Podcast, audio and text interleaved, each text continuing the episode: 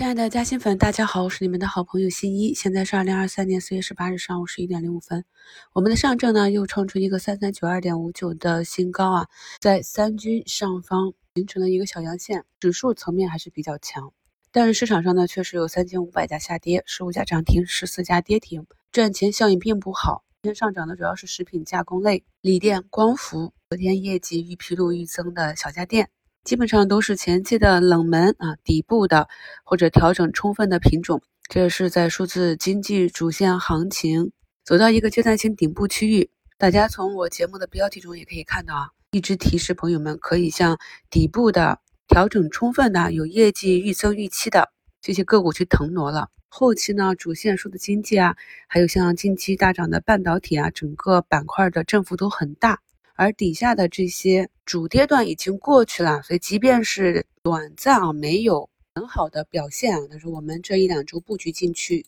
向下的跌幅也比较低，基本上都是以震荡为主。朋友们可以去看一下节目简介中的图一，就是上周五啊四月十四日的收评，也跟大家讲了我观察到的啊市场资金像锂电这些光伏储能的老赛道逐步的去移动啊，那目前可以看到像。老赛道这里啊，逆变器、德业股份、固德威、阳光电源啊，都有一个比较好的涨幅。资源类这里啊，像多氟多、永泰科技、科士达、中矿资源，还有像充电桩这里的特瑞德啊，都是走出了持续的阳线。新关注新一的朋友呢，可以对照看盘软件去回听一下近两周我们的节目，就可以体会到呢，我们呢是有机会去预判市场的节奏的，并且呢，根据我们的预判去做合理的仓位布局。昨晚呢。有不少公司发布业绩，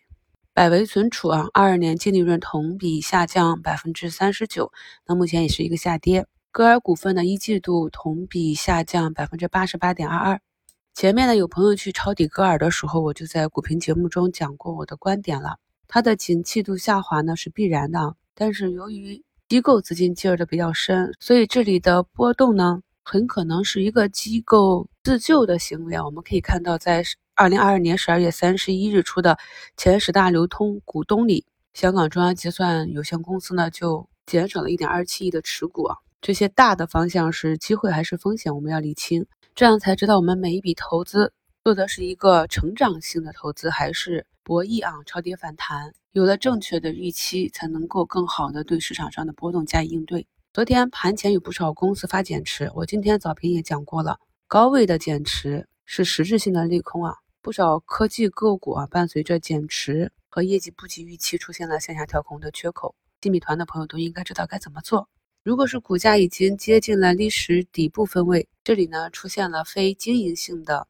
类似于减持的利空，我们就要区别对待了。短线有短线的持股口诀，长线有长线的持股口诀。在我们过去的新米团课程中是反复讲过的。最近一期呢是在二零二二年十二月二十三日，我专门整理之后。花了几十分钟啊，把每一个口诀应该如何运用，用了几十分钟跟大家详细讲解的。所以呢，我们区分了个股的投资逻辑之后呢，就按持股口诀去操作即可。这两天指数的走强就是冲关必动大金融嘛，金融带动的。可以看到呢，中国平安已经走出了连续两根大阳线，前期调整充分的银行啊、券商这些板块都有表现，像宁波银行、平安银行也是走出了四连阳。如果呢，在节前还想去参与的话，就应该去关注这些底部走出持续阳线的板块，并且呢，跟随趋势持股。下周起呢，外资可能就会启动啊节前避险模式，慢慢的去减仓了。所以近期的波动会比较大。按照以往的惯例啊，每当长假期前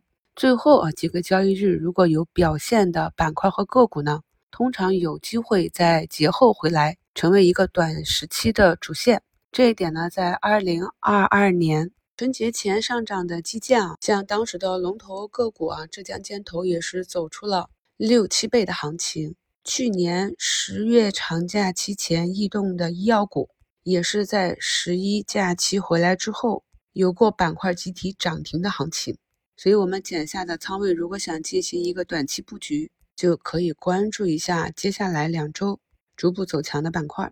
朋友们，再看一下节目简介中的图一啊，这里是上周五的收评，当时呢就给朋友们贴图了，贴的是 Chat GPT 概念的板块指数，明确的给朋友们画了一个震荡区间。虽然说从指数上看是走出了一个类似揉搓线，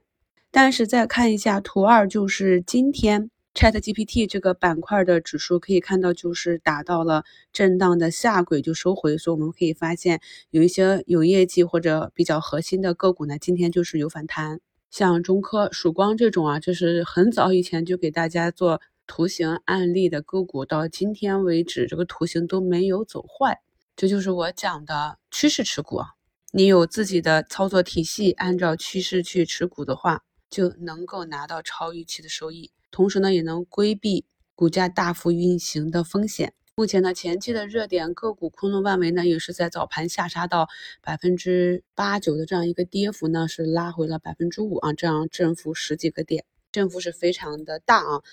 其实我已经手把手教给大家，如果你想参与这样大的级别的震荡，应该怎样的去寻找一个更好的机会去做短期套利，就是沿着这个板块震荡的下轨，找这个趋势还没有走坏的个股去做恐慌低吸。所以今天呢。暂时啊，算是保住了这个下轨。什么时候这个板指震荡震荡跌破了下轨，就确立啊中期调整开始。这些都是我们在新米团讲过非常基础的知识。所以近期在专享问答里看到有朋友在最高点啊完全不符合技术，在我们反复提示风险的情况下，大仓去追了数字经济的这些高位个股被套了。那么就希望市场呢给你一个。短期解套或者减损出局的机会，因为呢，一旦一个主线板块发生了中期调整，调整的幅度和周期，在四月二日的一周展望里就已经花三十五分钟跟大家去详细的讲解了。你是不是能够扛得住？